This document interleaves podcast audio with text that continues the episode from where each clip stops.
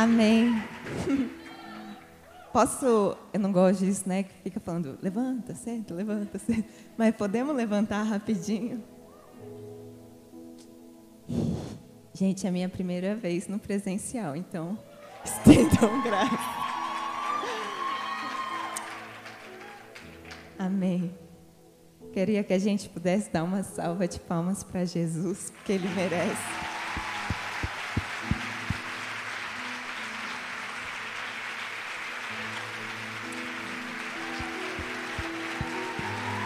Deus, nós te honramos, nós te honramos nesse lugar. Seja exaltado aqui no Vox, seja exaltado nessa noite. Nós lhe rendemos toda a honra, toda a glória e todo o louvor somente a Ti, em nome de Jesus. Amém. Amém. Pode se assentar. Ei. Ai, Deus. na câmera, né? A gente tenta imaginar assim vocês. Aí agora ver o rostinho é diferente. Apesar de às vezes abrir o culto, estava falando pro Dé que a minha tendência é ficar aqui atrás da mesa, me protegendo. Mas eu creio que não sou eu. E Deus ele vai falar hoje com você. Teve uma vez que eu estava aqui, não lembro quem estava pregando, Aí estava pensando, nossa, Deus tem que ter muita coragem, né? Para o pessoal anda daqui para lá e tal. E aí eu falei, nossa, Deus, podia ter uma cortina. e vocês só escutassem a voz. Mas amém, eu espero que você não me veja aqui, mas que você possa ver Ele.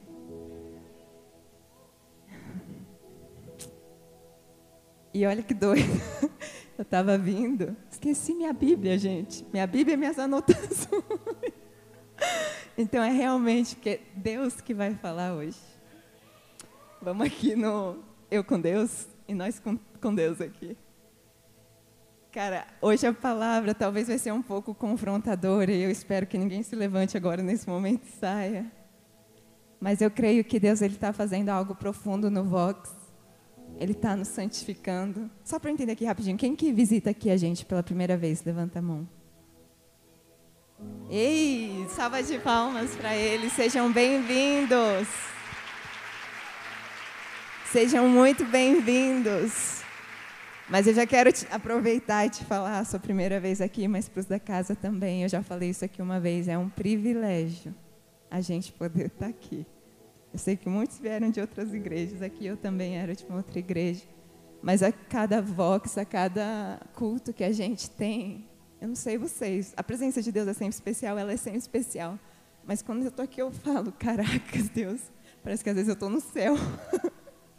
Na adoração, hoje é adoração, e, e a gente precisa valorizar isso. Mas ao mesmo tempo, hoje, no momento de adoração, o céu falou que ele estava com o um negócio aqui, eu falei, meu Deus, eu já vou subir, toda chorando. Ao mesmo tempo que Deus vem com a presença, a gente, como bom mordomo, a gente precisa saber reter a presença, cultivar esse lugar de presença. E não ser um culto, oh glória a Deus, tomei um chaba lá no culto e amanhã não mudou nada.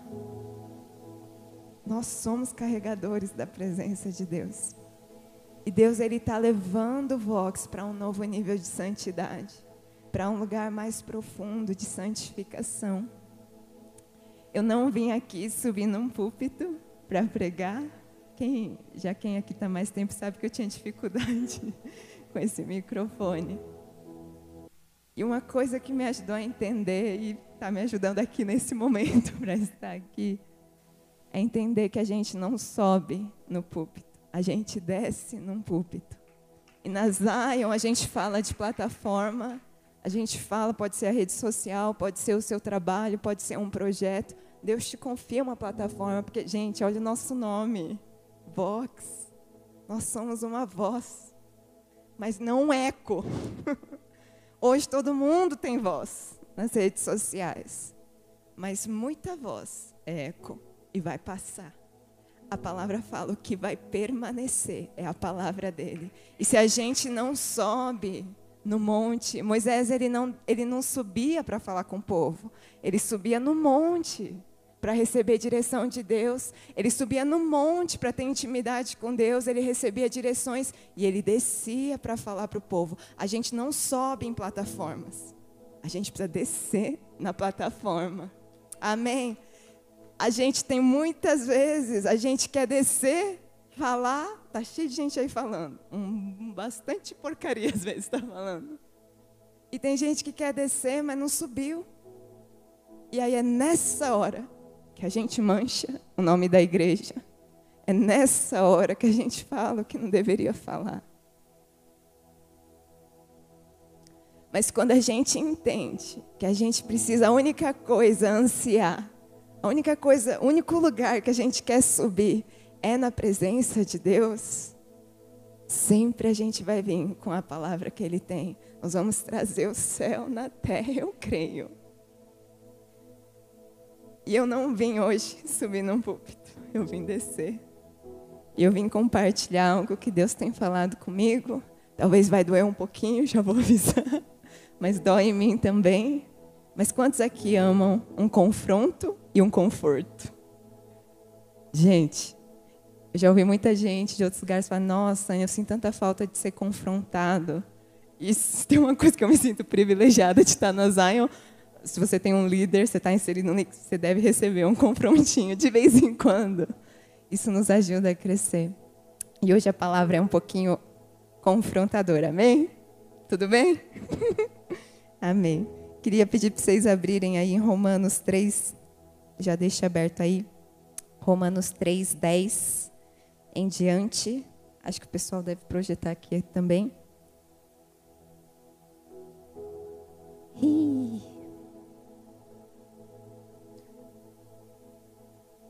Todo mundo abriu aí?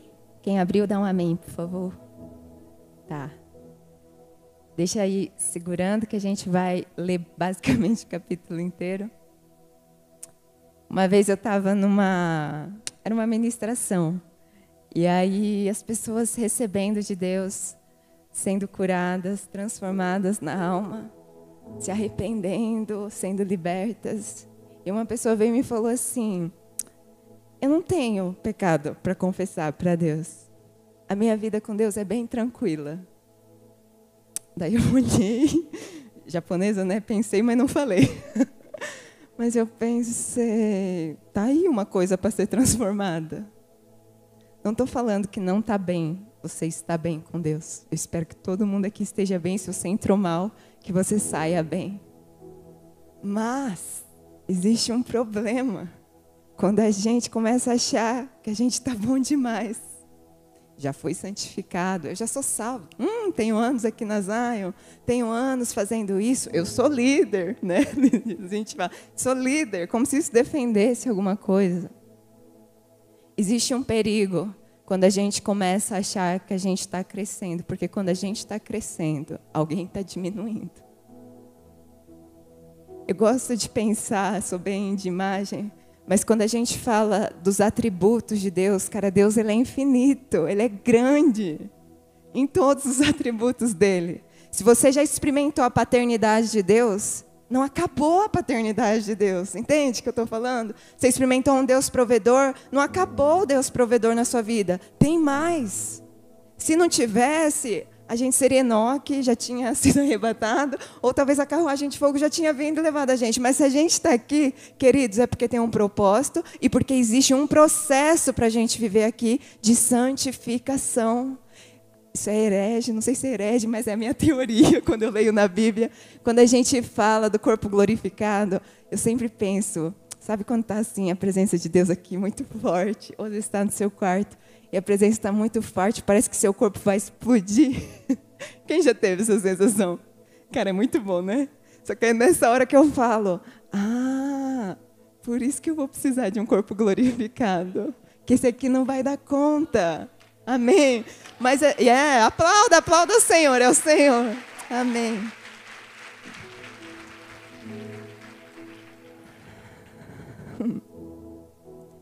Mas a gente precisa entrar no lugar de santificação. Para quando a gente chegar no céu, isso aqui, gente, é um treinamento da eternidade. Se a gente não consegue adorar a Deus, o que você vai fazer no céu? Ai, louvor é muito comprido. Eu, então, não sei se o céu é o lugar. Desculpa, mas hoje eu vou chacoalhar um pouquinho, porque Vox, a gente não é eco, a gente é voz.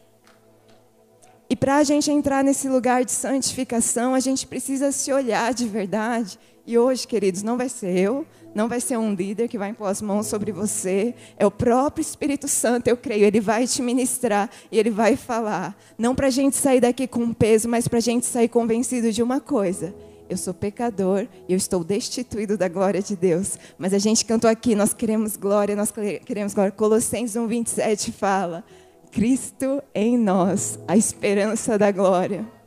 Cristo em nós, não o ego em nós. Não a gente em nós mesmos. Cristo em nós, a esperança da glória. E quanto mais a gente diminui, diminuir, não é complexo de inferioridade. Não é você se auto-boicotar, não é isso. É a gente, mesmo com tudo que a gente tem, a gente reconhece Deus. Eu sou pecador. E nessa hora, pode, pode olhar para a sua vida. O momento que foi aquela chave, aquela virada, onde Deus veio com maior presença, quando que foi? Não foi no momento que você não tinha o dinheiro? Igual você falou aqui. Aquele momento que você entrega tudo, você não tem nada. Aquele momento que você se sente incapaz de fazer alguma coisa. Porque você diminui e Cristo pode aumentar e Cristo em nós, a esperança da glória. Eu quero ler aqui com vocês Romanos, vocês já abriram aí? Quando a gente lê Josué, né? Seja forte e corajoso, a gente falou, oh, glória a Deus, essa palavra é para mim, né? Senhor é meu pastor, glória a Deus, essa palavra é para mim. Aí quando a gente vem numa palavra que é o que a gente vai ler hoje, a gente fala, está amarrado em nome do Senhor Jesus. Isso aqui é para aquele bando de pecadores. Eu não sou pecador, mas hoje por favor, não é para ninguém essa palavra, é para você. Deixa o Espírito Santo te falar. Amém? Vamos ler. Romanos 3:10. Como está escrito, não há nenhum justo, não nenhum. Toda vez que eu já li isso aqui, eu falava, eu sou justo, Deus. Vamos lá. 11. Não há ninguém que entenda, não há ninguém que busque a Deus. Todos se desviaram do caminho e juntamente se tornaram inúteis. Não há quem faça o bem. Não há nenhum. 13. Essa parte é a hora que a gente repreende, né? A sua garganta é um sepulcro aberto. Com as suas línguas enganam. Veneno de áspide está debaixo dos seus lábios. Cuja boca está cheia de maldição e amargura. Os seus pés são velozes para derramar sangue. Em seus caminhos há destruição e miséria. E eles não conhecem o caminho da paz. Não há temor de Deus diante de seus olhos. Ora, nós sabemos que quantas coisas diz a lei, ela o diz aos que estão debaixo da lei.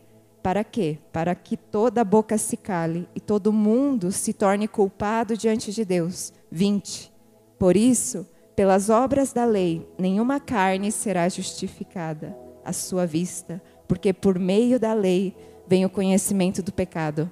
Uma pausa aqui, a gente vai continuar lendo. Você vai falar, ai, que versículo, né, para escolher para pregar não tinham mais light.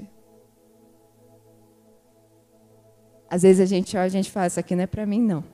Ainda mais quando você é o crente. Gente, quem é velho da igreja, eu sou velha da igreja, a gente corre o risco da síndrome do irmão mais velho, do filho pródigo. E toda hora, se todo mundo tem que redobrar a atenção, a gente tem que re redobrar. Porque às vezes a gente já está julgando, a gente está achando, a gente vê o erro em todo mundo, mas a gente não vê o erro em nós. E quando eu li esse versículo, Sempre que eu lia, eu falava, está amarrado em nome de Jesus. Isso aqui é para os meus amigos pecadores. Isso aqui não é para mim, não. Mas quando ele fala, tem veneno. Basicamente está falando, é venenoso. Tem veneno embaixo dos lábios. Você fala, eu? Veneno, sepulcro aberto? Eu? Quando a gente fofoca, é o quê? Quando a gente está falando mal de alguém, quando a gente está murmurando, tem gente que se auto-amaldiçoa. Eu amaldiçoo? Às vezes você se auto-amaldiçoa, nunca vou conseguir mesmo. Eu sabia que ia ser ruim mesmo. É para nós. E quando fala que, e esse que era a parte mais difícil para mim, pés velozes para derramar sangue, falava, Deus, eu não sou assassina. E quando eu estava preparando, talvez tanto no físico hoje como no online. Talvez tenham pessoas aqui que você olha e você fala, você lê isso aqui e você fala, é para mim. Muita gente se esquiva, mas talvez você possa olhar e você fala, antes você não sabe as coisas horrendas que eu já fiz. Talvez você matou, eu não sei. Ninguém está aqui para te julgar e nem Deus também está aqui para te julgar. Mas o que eu quero te dizer, se você abortou e você se sente uma assassina, não tem pecado que possa ser maior que o sangue de Jesus. Não tem nenhum pecado maior que o sangue de Jesus. O sangue de Jesus ele é suficiente. E se você cometeu aparentemente um pecadão, saiba hoje tem redenção. Mas eu também quero falar para o outro lado, que esses sempre são dois extremos. Outro lado que a gente fala, não, imagina, nunca matei ninguém, nunca roubei. Que, que é a cultura do cancelamento? Na minha cabeça é matar alguém. Assim, você não mata? Assim. Você mata aqui, você mata aqui, você mata aqui, Fala, Deus, comentários no Instagram. Às vezes a gente mata aqui. E não, isso aqui não é para mim. E no dia que eu li, Deus me falou assim, Anne, todo pecado derramou sangue, não derramou? E eu falei, sim, Deus. Então, toda vez que eu escolho a carnalidade, em vez de viver a minha vida no espírito, eu estou correndo para derramar sangue. O sangue do meu Jesus é suficiente? É. Mas isso tira da gente um olhar de a Bíblia não é para mim. Quando você lê a Bíblia e a parte do confronto você pula, você perde essa oportunidade que eu falei de santificação, de crescer e se parecer mais com Jesus. A lei, ela vem para que a gente possa, ela não vem para te justificar. Jesus veio para te justificar. A palavra fala, e a gente usa bastante isso, né? Não há condenação para aqueles que estão em Cristo Jesus. Oh, glória a Deus, não há condenação. Mas a gente esquece a segunda parte, que fala que anda não segundo a carne, mas segundo o Espírito. E eu não sei se algum cristão aqui já teve essa crise. Quando eu lia, eu falava, nossa, mas eu ainda vejo carnalidade em mim. Aí eu repensava, uai, será que eu estou em Cristo Jesus mesmo? Será que eu sou nova criatura mesmo? Vinha a dúvida. Sim, você aceitou Jesus, Deus habita em você, cara. Você é nova criatura, mas existe esse processo de santificação. Dia após dia, até o dia que o nosso corpo vai ser glorificado e a gente vai encontrar Jesus. Mas a santificação, ela vem nas pequenas coisas, não são nas grandes. Eu gosto de pensar no pequeno. Eu sempre falo nas pregações sobre coisa pequena porque eu amo isso em Deus. O que, que ele fala? Dos pequeninos é o reino dos céus. O que, que ele fala? Ser fiel no pouco, pequeno. Sobre o muito te colocarei. Eu escolhi os loucos deste mundo para o quê? Para envergonhar os sábios. Os últimos serão. Tem mistério nas coisas pequenas de Deus. E na santificação não é diferente. Às vezes a gente quer ser santo aparente. Às vezes a gente quer ser santo visivelmente. Eu sou santo nas ações, naquilo que aparece. Mas a santidade, ela começa nas pequenas coisas. E Deus começou a me confrontar. Gente, eu nasci na igreja, aprendi a ter atitudes certas. Tinha uma cobrança, então eu aprendi a agir certo. Ainda tem a cultura japonesa, aprendi a agir certo. Mas isso não quer dizer que seu coração é convertido. Isso é difícil de ouvir. Mas eu comecei a repensar quando meu amigo que não era cristão converteu. E assim, dá água para o vinho, dá água para o vinho. E eu olhei a vida dele assim, e eu falei, Deus, eu cheguei à conclusão, eu acho que eu preciso de uma nova conversão. Porque ainda tem muita carnalidade. E a gente precisa, dia após dia, entrar nesse lugar e ser esquadrinhado pela palavra.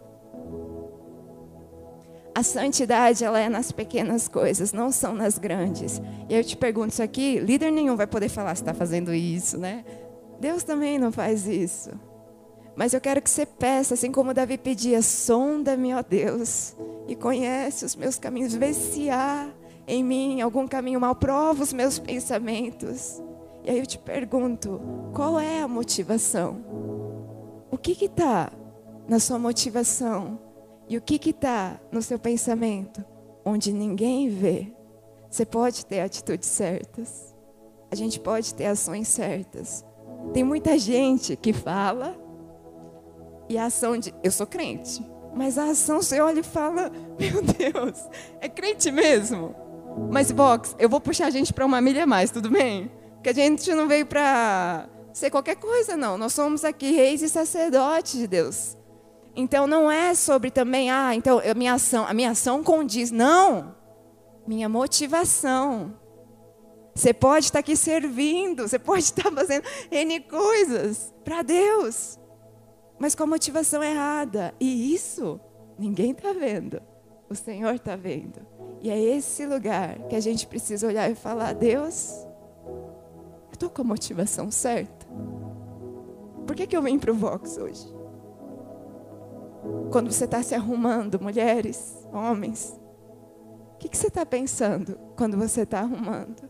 A santidade não é o jeito que você está vestindo, começa antes. É aqui, é aqui. O que, que a gente está pensando? O que, que a gente realmente está sentindo? E qual é esse lugar da motivação? Eu li um livro recente que é bem confrontador, mas vou dividir aqui a Cris, tá? Ele falava assim sobre pontualidade. E aí ele falava assim: ser pontual não é você ser escravo do relógio, mas é você ser zeloso com algo que você não pode devolver, que é o tempo. E aí é o que ele fala. Se você atrasa um minuto e existem 60 pessoas te esperando, você acaba de roubar uma hora. Ai, Anne, que extremo. Ai, não é tudo isso. A gente acontece de atrasar um pouquinho, tudo bem, quando tem os imprevistos, mas as nossas falhas de caráter. E a gente fala: não, eu não roubo. Tem muito jeito da gente roubar. A gente pode roubar no dízimo, a gente pode roubar no tempo. Tá pesado? Espero que não. Vai ficar bom, tá bom? Existe redenção, mas antes da redenção, se a gente quer um nível da glória de Deus maior, a gente precisa entender algo profundo maior. Você fala, ah, eu estou bem demais. Estou muito santo ultimamente. Perdeu. Perdeu a oportunidade de ser santificado um pouco mais. Perdeu de ter Jesus nas nossas vidas. O mundo hoje, infelizmente, ele está cobrando mais a aparência. Ele está cobrando mais a aparência e ele não confere se o conteúdo bate, né? Tem, eu estava pensando isso aqui sobre. Tem dois tipos de cristão. Tem um cristão pacote de salgadinho, vocês vão me entender? E tem o cristão PF, prato feito. Você já comprou salgadinho, sem citar marcas aqui, mas você já comprou salgadinho? E aí, tipo assim, ele vem inflado, cheio, cheio. Você abre. Antes era metade que vinha, agora tá vindo um terço, eu tô reparando. Não tem nada naquele salgadinho. Só aparência, propaganda enganosa. A gente vai no. Me... Falei o nome. A gente vai aqui no, na frente e tem lá várias camadas de carne. Vem o seu lanche. Vem esse negócio. Propaganda enganosa. Mas às vezes a gente está sendo assim. Será que a nossa aparência. Será que a gente não está entrando no padrão do mundo? A gente quer vender algo que não é. A gente quer se portar como se fosse. Fiz um curso lá para ver se me ajudava no nervosismo de comunicação e oratória. E aí ele fala, para você não demonstrar que você está nervoso. Tudo bem, tem, acho que um momento você vai ter que se portar. Mas eu fico me questionando, sério mesmo? Eu não posso ser eu? O mundo está se portando de um jeito que às vezes não é. Mas a igreja não deve se portar desse jeito. A gente se porta porque a gente entende que a gente já é algo em Cristo.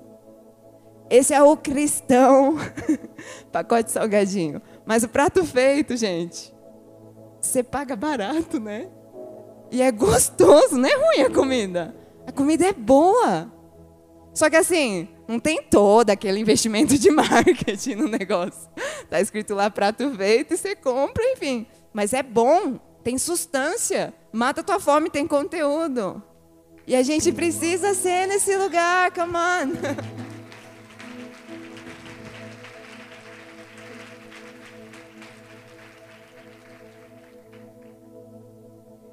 a minha preocupação, e é por isso que eu senti de falar, eu preferia falar aqui, sei lá, vamos falar de, da graça de Deus, vamos falar do amor de Deus, que ali não é verdade, mas vox após vox, gente, a gente está experimentando isso, mas a gente tem precisa, às vezes, um pouco do lugar do confronto. E o que tem me preocupado, e Deus tem me falado, é o quanto que a igreja está parecendo com o mundo. Vou cutucar. O Espírito Santo vai cutucar. Por que, que a gente tem que trazer o padrão de beleza do mundo para a gente? Ninguém prega disso, mas vou falar. vou ler até aqui o negócio. Isaías. Isaías 53, 2. Eu gosto desse versículo. Fala assim, ó. Não precisa abrir. Ele não aparentava, tá falando de Jesus. Ele não aparentava qualquer formosura ou majestade que pudesse atrair os seres humanos. Nada havia em seu aspecto físico pelo que pudéssemos ser cativados. Vou traduzir na minha linguagem, tá? Jesus não era gatinho. Ele não tinha muita beleza. Amigo, se você se sente feio, tem esperança pra gente. Tô brincando. Todos somos é, formosos. A gente, aquela música, tá falando pras meninas. Aos olhos do Pai. Você é uma obra. Gente, essa música eu acho muito triste. Só aos olhos do Pai eu não sou muito. Enfim. Mas vou, jogar real aqui. Nem todo mundo é chamado para ser um top model. Por que, que a gente está querendo ser top model? Tem que sair bem na foto? Não, às vezes você é a pessoa feliz da foto. Tá tudo bem.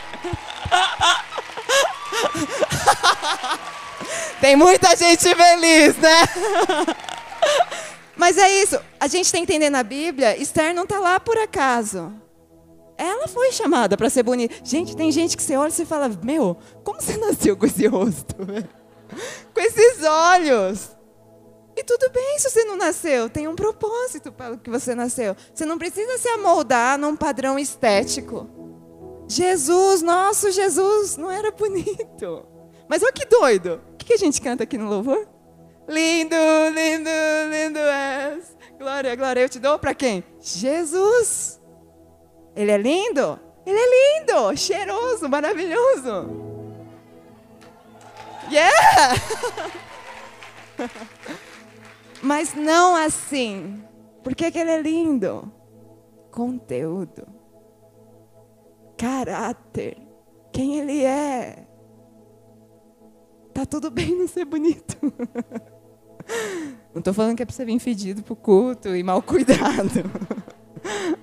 Se cuide, claro. Mas a minha pergunta é: será que a gente não está começando a se encantar demais por aquilo que é passageiro? Vou jogar minhas crises aqui. Tava lá pensando, ah, Deus, preciso de dinheiro, né? Acabou minha base, base homens para rosto, tá? Eu falei, Deus, preciso de base e tal. Ai, preciso comprar tal. Nossa, aí fui pesquisar, ai, queria uma vegana e tal, né? Para não matar os animais e tal. Enfim, pesquisei lá, mó cara a base. Aí eu falei, ai. Aí depois pensei, ai, preciso comprar o demaquilante também, né? Falei, não, tô numa pegada mais natural. Aí eu desculpa, não sei, dermatos, me perdoem. Mas eu falei, vou usar azeite é barato, já está na minha cozinha, eu ouvi dizer que tira, e fica ungida. Mas não, não sei se está certo. Mas aí, a minha crise. Eu falei, cara, eu vou comprar algo para pôr no meu rosto, vou gastar meu dinheiro para pôr algo no meu rosto, e eu ainda preciso comprar algo para tirar do meu rosto. Gente, desculpa, não, não, eu tô com maquiagem, tá? Não estou falando que é errado você usar maquiagem. Só que sabe qual é o problema que eu sinto às vezes? A gente está tão parecido com o mundo que a gente não se questiona mais algumas coisas. E a gente começa a ter ações. Ah, todo mundo faz assim o TikTok. Todo mundo se expõe desse jeito. Todo mundo age desse jeito. O cabelo certo é esse, o cílio certo é esse. O filtro do Instagram com aqueles cílios enormes, de tanto eu ficar vendo lá o filtro, teve uma hora, juro, eu comecei a pensar, acho que eu preciso pôr cílios. Meus cílios é pequenininho. Eu falei, não tô falando. Eu falei, cara, será que eu preciso? E aí naquela hora o Espírito Santo me questionou. Ei, Anne, cara, se você pôs cílios não tem problema, tá bom? seja ali, seja ali, cada um, cada um. Mas a questão é motivação. Ah, pode fazer tatuagem não. Motivação. Qual é a tua motivação? Não é mais, Vox, sobre ah, é certo ou errado. Já passamos essa fase. Qual é a verdadeira motivação? Você pode estar vestindo lindamente e falar. E sabe qual é o problema, igreja? Às vezes a gente está usando as coisas da igreja. A gente fala que o mundo inverteu valores. Mas às vezes a gente está usando o valor deles com a desculpinha de algo santo da igreja para poder usufruir daquilo. Então a gente fala: nosso corpo é templo do Espírito Santo, eu preciso cuidar. Ok, verdade. Até que ponto? Porque daí a gente fala: não, nosso corpo é templo do Espírito Santo. E você está lá numa vaidade fora do normal. É como eu falei, não estou falando que é errado você se cuidar. Só que você está valorizando tanto isso. É corpo, meu corpo é templo do Espírito Santo. Ok, é verdade. Mas o quanto, isso é só você com Deus pode questionar. O quanto realmente a nossa motivação está no lugar certo. É esse lugar que eu creio que Deus quer levar a gente em santidade não é para a gente ser cópia de ninguém. Uma coisa que eu sempre penso é: se você olha para o mundo e você não tem crise, talvez você está bem parecido com o mundo. Fica a dica. Eu fico feliz. A minha líder, uma vez, quando estava aqui no Vox, eu estava falando com ela, eu vivia assim, crise atrás de crise. Ela falava, Anne, tá bem? Ai, estou em crise. Aí passava uma semana, Anne, tá bem? Estou em crise. Não era a mesma crise, já tinha resolvido, mas sim, ficava crise após crise. E uma vez ela me falou assim: é bom, porque quer dizer que você está sempre repensando e tentando melhorar. Isso me confortou, então eu já falo: estou ah, em crise. e a gente precisa ficar em crise com algumas coisas. A gente precisa começar a questionar algumas coisas, gente. Não é para gente ser igual. Não ameis o mundo, nem as coisas que há no mundo. Se alguém amar o mundo, o amor do Pai não está nele. E sabe qual é o problema? Esse é o pior ainda. A gente está amando tantas coisas do mundo que a gente perde o que é para a gente verdadeiramente amar. Tanto Deus como teu próximo. Não ameis o mundo. Ah, mas as pessoas estão no mundo, Anne. As pessoas não são deste mundo. Eu e você, nós não somos deste mundo. Por isso ele fala: não ameis o mundo, mas ama sim as pessoas, porque elas não são deste mundo. Igreja, sabe o que, que a gente é? Eu gosto de pensar assim, bem visual. A gente é como um barco no meio de um imenso mar. E o barco ele transporta algo. O barco salva a vida de alguém que está lá se afogando no mar. Mas o problema é quando a gente pega aqui a aguinha do lado e a gente fala: hum, não tem problema isso aqui. Traz para dentro do barco. Vai jogando água no seu barco. Aí a gente olha: hum, gostei desse padrão. Modelo legal. A gente traz. Às vezes não é nem na malícia. Mas, igreja, a gente foi chamado para trazer inovação, para trazer o modelo do céu e não copiar as coisas que já existem. E quando a gente começa a pegar as outras coisas ali do mundo, começa trazendo seu barco, você começa trazendo seu barco, você não vai perceber, mas vai chegar uma hora que seu barco vai estar tão cheio de água que ele já vai ser do mar. É um barco naufragado. Palavra fala que basta um pouquinho de fermento para levedar toda a massa. Sabe qual é o problema disso? A pastora Sara, acho que foi na Páscoa, não vou pregar aqui a pregação dela, mas deve ter no YouTube, que ela falava dos elementos da Páscoa, ela falou do fermento, cinco fermentos ruins. E o problema do fermento, gente, é que você não vê ele. Quando você vê ele? Quando ele já fez efeito e ele já levedou a massa o escândalo que a gente vê lá fora, aqui em nome de Jesus não vai ter, mas os escândalos que a gente vê, não foi de um dia para o outro. Eu não sei vocês, mas cristão parece que gosta de apontar, né? Quando um lá cai, todo mundo. E toda vez que alguém cai, eu sempre penso uma coisa: podia ser eu. Podia ser eu. Aquele que está de pé, cuidado para que não caia. Eu tenho me questionado com Deus, é, Deus, como que eu vou terminar bem? Sabe por que eu não gostava disso aqui? Porque eu falava, eu não quero escandalizar teu nome. Deus, eu sei que ainda sou imperfeita. Mas ao mesmo tempo, como eu falei da plataforma, tem gente que desce aqui não, e não subiu para poder falar. Mas também deixa eu falar um negócio aqui, eu posso falar com propriedade, porque sou dessa também. Tem gente que fica lá, ai, a presença de Deus é tão incrível, tão incrível, meu quarto é tão incrível. E você quer morar lá e você não faz efeito no mundo também. Existe esse lugar de equilíbrio, de você sempre ir na presença de Deus, mas a gente precisa também trazer algo. É injusto, é injusto quando a gente está comendo um banquete, tem gente que não sabe nem que tem pão. Mas a gente está parecendo tanto com o mundo, como que eles vão se alimentar?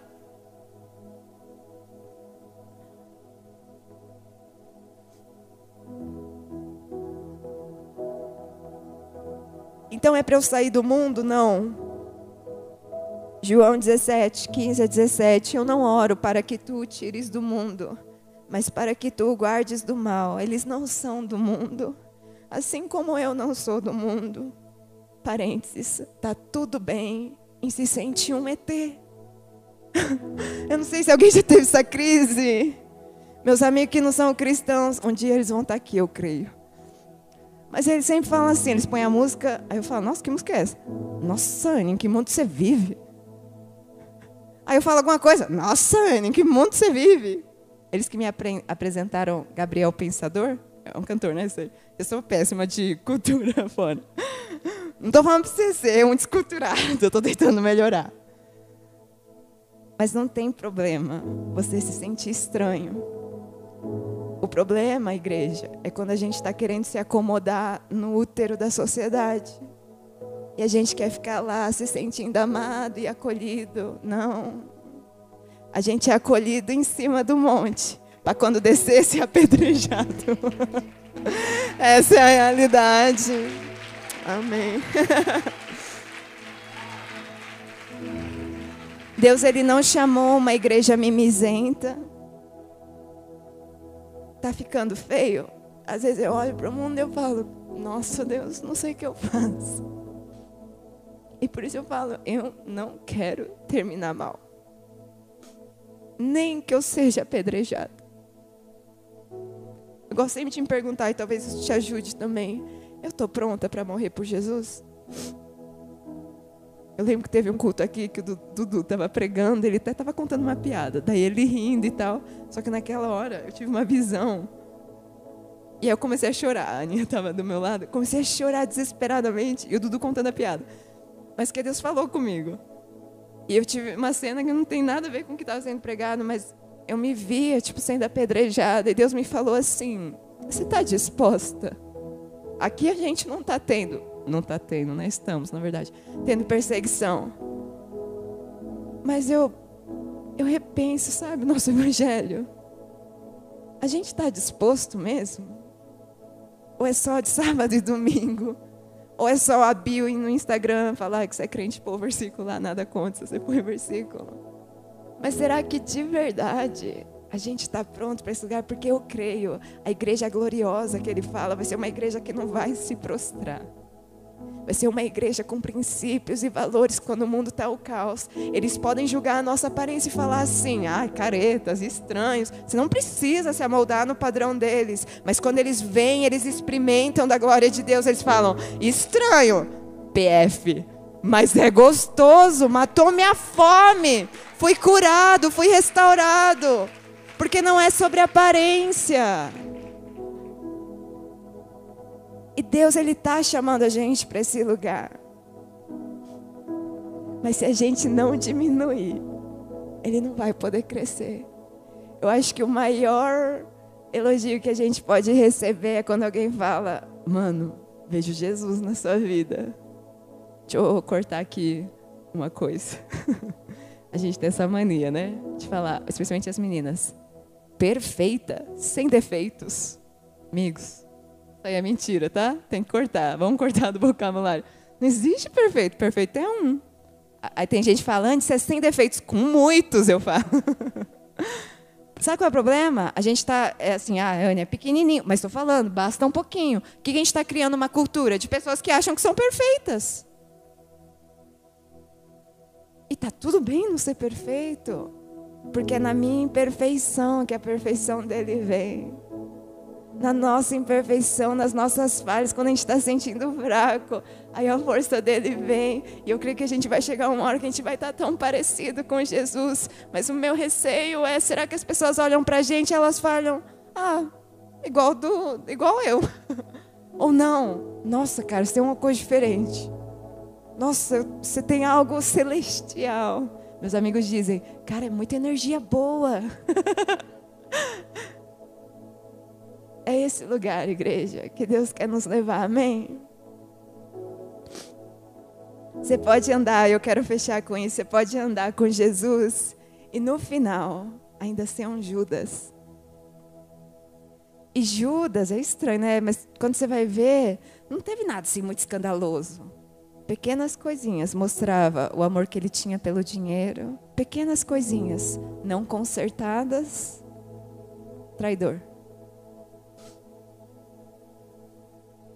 Fruto não dá para ver agora, é a longo prazo.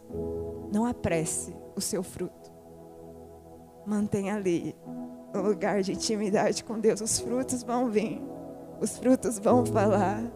Mas você pode estar andando com Jesus e não ser um Judas. E é esse lugar que eu creio que Deus vai nos levar hoje. A gente pode ser João. João era conhecido como filho do trovão com o irmão dele. Porque era irado. Precisava ter caráter transformado. Ele, naquela situação que os samaritanos não recebem bem Jesus, ele fala: Mestre, quer que a gente manda descer fogo do céu para consumir esse bando de pecadores? Esse era João. E terminou como? Apóstolo do amor. Os dois andaram com Jesus. Um permitiu ser transformado. João, ele não, nos livros que ele escreve, ele não fala o nome dele. Gente, tem uma chave aqui. A gente está querendo fazer nome. Com a desculpinha de que a gente está engrandecendo o nome de Deus. Sério. João, ele se intitula o discípulo amado. Bastava isso. O discípulo amado. Jesus não perguntou para João, João, tu me amas? Perguntou para Pedro. Talvez porque João já amava. Ele era amigo íntimo de Jesus. Na última ceia a gente vê que ele está sentado ao lado de Jesus, uma posição importante e ainda tem intimidade para colocar. Eu não saio colocando a minha cabeça no peito de todo mundo. João põe a cabeça no peito do Mestre, amigo íntimo de Jesus. E no na cruz, quem que Jesus confia a mãe dele? João. Ficou parecido com Jesus perfeito? Não. Ficou parecido com Jesus.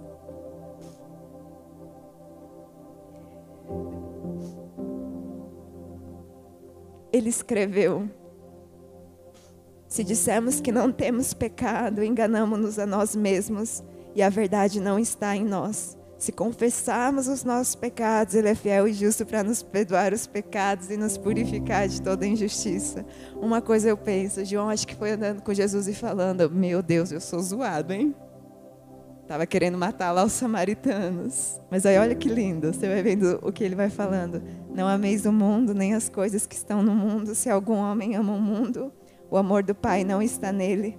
Nisto percebemos o amor de Deus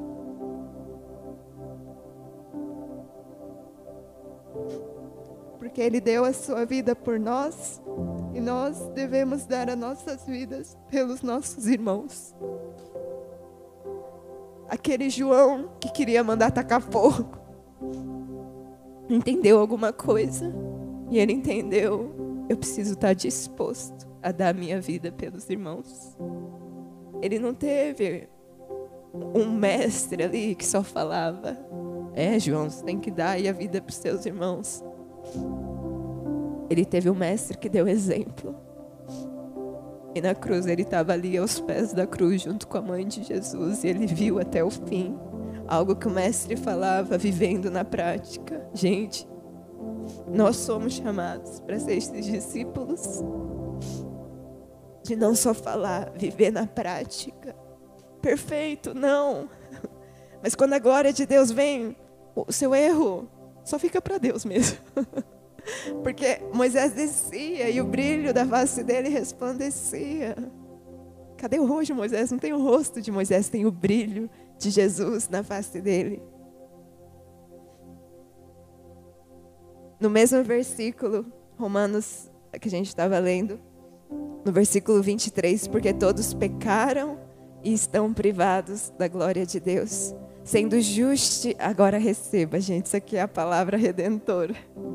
Sendo justificados livremente pela sua graça através da redenção que há em Jesus Cristo, a quem Deus estabeleceu para ser uma propiciação através da fé no seu sangue, para declarar a sua justiça pela remissão dos pecados que são passados na paciência de Deus. Outro parênteses. Deus não faz vista grossa. Ele é paciente. Não confunda a paciência de Deus com vista grossa. Às vezes ele está te falando, ó, oh, você precisa ajeitar isso aqui. Não quer dizer que as outras coisas ele não está vendo, que está tudo bem. Ele é tão bom, ele é tão paciente, que ele sabe que se ele derramar tudo e falar assim, ó, oh, sua vida está um caos, dá um jeito aí, você surta. O que, que ele fala? Quero tratar um pouquinho dos, da sua falta de perdão. Aí você fica lá, lutando, vivendo os processos, venceu. Aí Deus vem com uma outra. Agora, vamos falar disso aqui. Você está desonrando tal coisa. É assim que Deus vai lidando com a gente, porque paciência dele. 26. Para declarar, eu digo a sua justiça neste tempo, para que ele seja justo e justificador daquele que crê em Jesus. A lei, ela não te traz justificação, mas ela mostra o quanto a gente carece da glória de Deus mas Cristo em nós é a esperança da glória. Cristo em nós, Cristo no Vox, é a esperança da glória. Onde você estiver agora, eu quero que você se levante.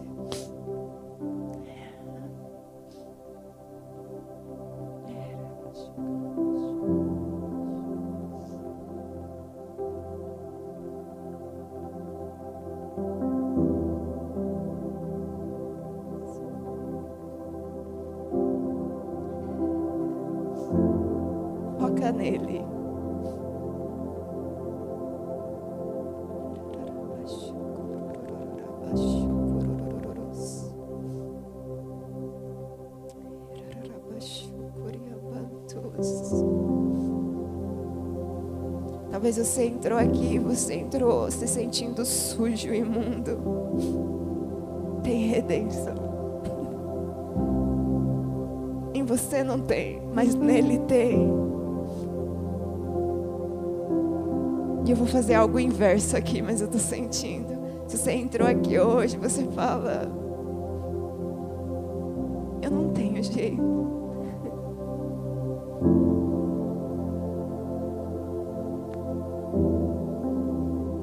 você nunca convidou Jesus para morar dentro de você. Hoje eu quero te dar uma oportunidade. E às vezes a gente acha que aceitar Jesus é a coisa mais linda, é verdade, mas hoje quero jogar real também. Não é fácil. Mas dia após dia, é saber que em cada situação, por mais difícil que seja, Ele está com você. Ele é a sua força. Eu não consigo vencer esse pecado. Ele é a sua força.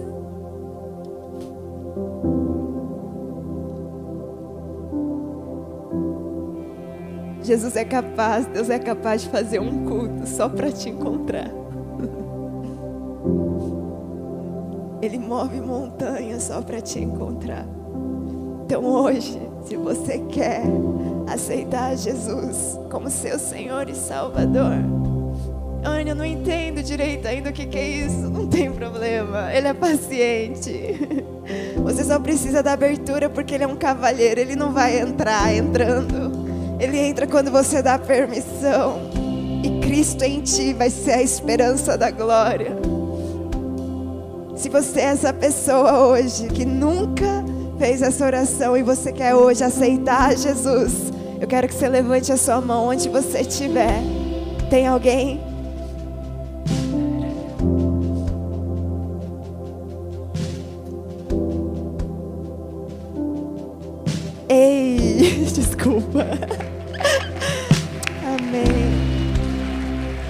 Glória a Deus. Tem mais alguém? Não? Amém. A gente já vai orar junto aqui. Mas eu quero também te convidar.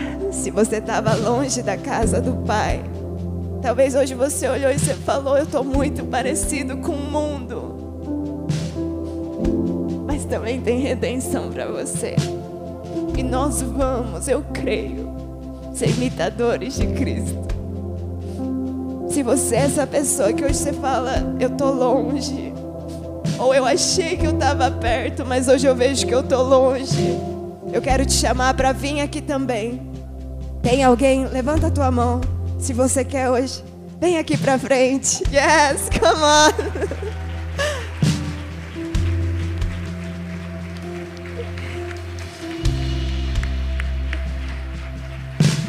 Vem, vem, vem, vem, vem. que incrível. Vem. Hoje é seu dia de voltar para casa do Pai. Ninguém aqui é melhor que ninguém. Nós estamos no mesmo barco lutando contra uma maré.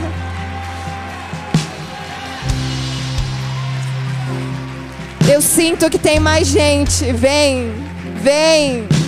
Hoje é dia, vem. Come on.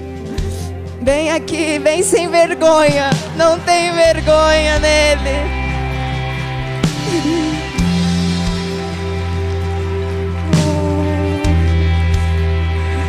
Tem mais. Vem. Vem.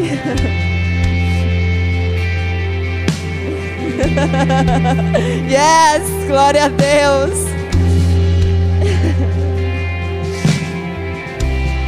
Eu acho que tem mais. Hoje é seu dia, não perde essa oportunidade. Vem, tem mais alguém? Última chance, hein? Ei, calma!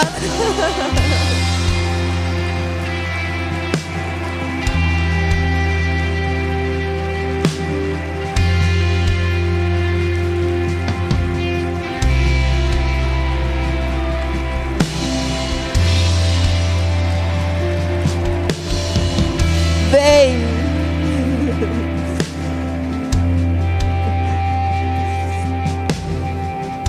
Tem mais alguém? Última chamada, sabe? No voo, quando o voo está partindo, o voo de hoje está partindo. Atenção, senhores passageiros, tem mais alguém?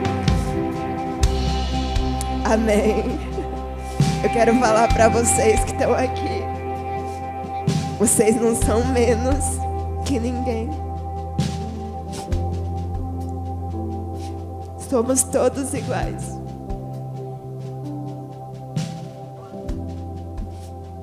Pecado nenhum te faz menos. Mas não é por isso que a gente vai viver uma vida de pecado. Eu creio que hoje Ele vai vir com o sangue dele e te lavar de todas as coisas. Você sente culpa, líderes. E eu quero que a gente vai orar junto em família. Porque hoje tem filho voltando para casa do Pai. Porque o Santo Espírito de Deus te tocou.